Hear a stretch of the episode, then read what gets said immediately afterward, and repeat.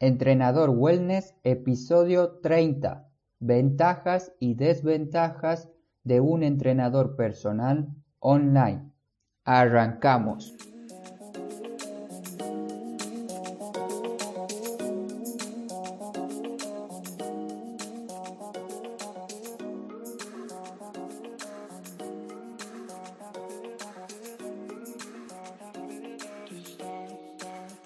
Muy buenos días a todos, hoy es lunes 11 de marzo del 2019. Espero que hayan pasado un excelente fin de semana. Hoy te quiero dar la bienvenida a Entrenador Wellness, un podcast donde aprenderás realmente sobre entrenamiento, alimentación y lo fácil que es generar hábitos saludables para obtener la vida que te mereces. Hoy me quiero poner un poco más sincero con ustedes y te quiero decir la verdad sobre el entrenamiento personal online. Como leíste en el título, tanto las ventajas como desventajas. Voy a hablarte distintos puntos y resumirte cada uno de ellos. Pero si de verdad te interesa saber más en profundidad sobre esto, dímelo y haré un episodio específico hablando tanto de lo positivo y otro episodio hablando de lo negativo. Para ir directo al tema, primero vamos a hablar de las desventajas que tiene tener un entrenador personal online. La primera desventaja que yo considero que tiene trabajar de esta manera es no poder corregir la técnica durante el entrenamiento a mi alumno.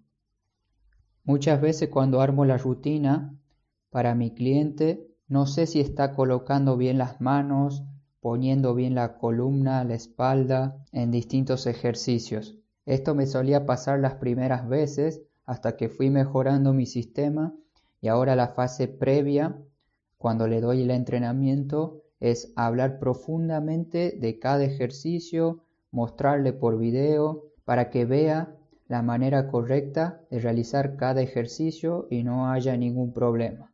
La segunda desventaja es la falta de motivación. Muchas veces una persona puede abandonar el entrenamiento si no está motivada de la manera adecuada. Esto pasa cuando un entrenador personal envía la planificación de entrenamiento y se olvida por completo de su alumno. Creo que tenemos que estar al lado de él en todo momento mediante mensajes, comunicaciones a través de redes sociales, grupos de Facebook, etc.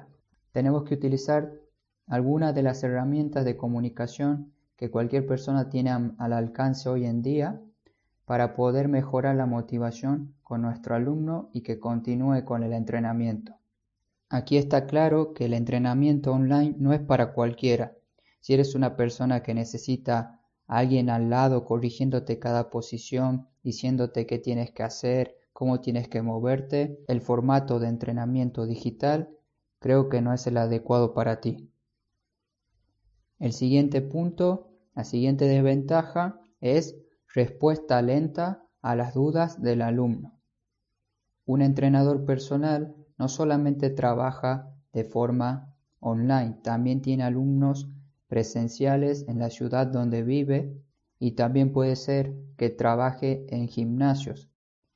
Así que dudo mucho que un entrenador esté pendiente de su teléfono cada 15 minutos por eso es que la respuesta a los alumnos personales online es un poco más lenta.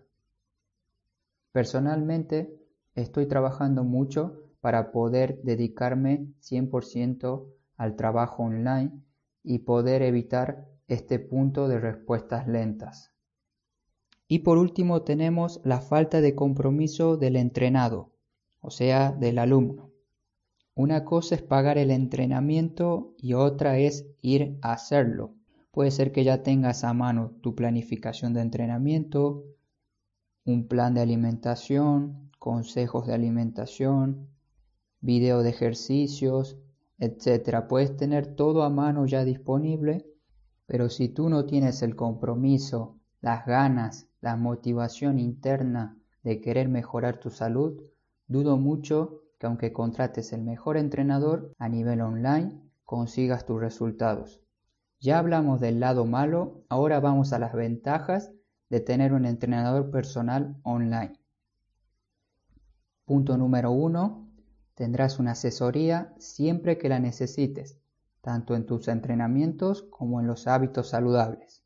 Cualquier duda que te surja, tanto a la hora de cocinar algo, a la hora de comprar algún alimento, en el momento de que estés realizando un ejercicio, puedes consultarlo a tu entrenador personal y él te va a responder.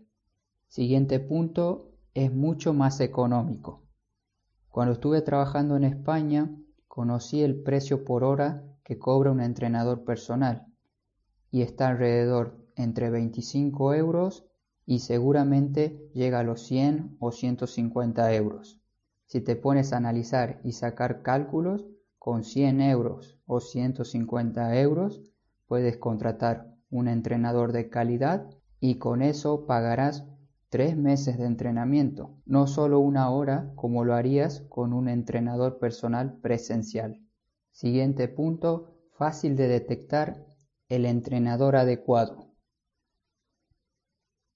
Esto quiere decir que gracias a Internet puedes buscar cuál será tu entrenador específico si tienes problemas de salud, si tienes problemas de movilidad, si quieres practicar CrossFit o quieres entrenar en casa, estoy seguro que habrá un entrenador personal para ti. Por eso lo pongo como ventaja, ya que cada persona puede entrar a internet y buscar el entrenador que se amolde a los objetivos que la persona quiera.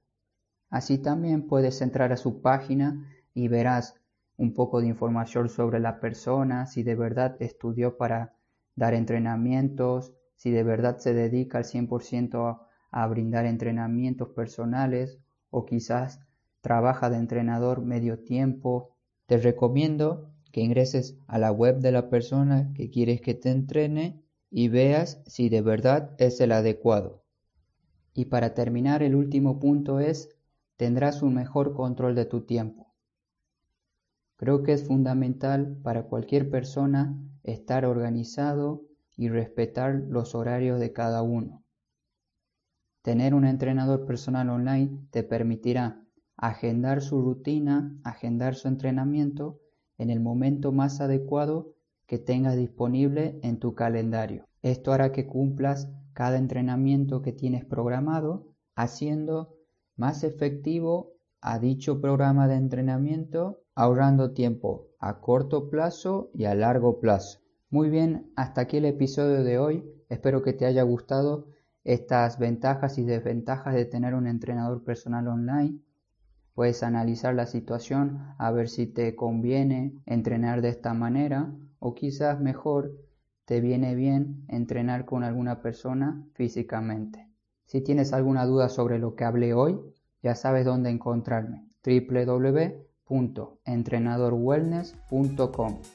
Entras a mi web y me envías un mensaje con tu pregunta.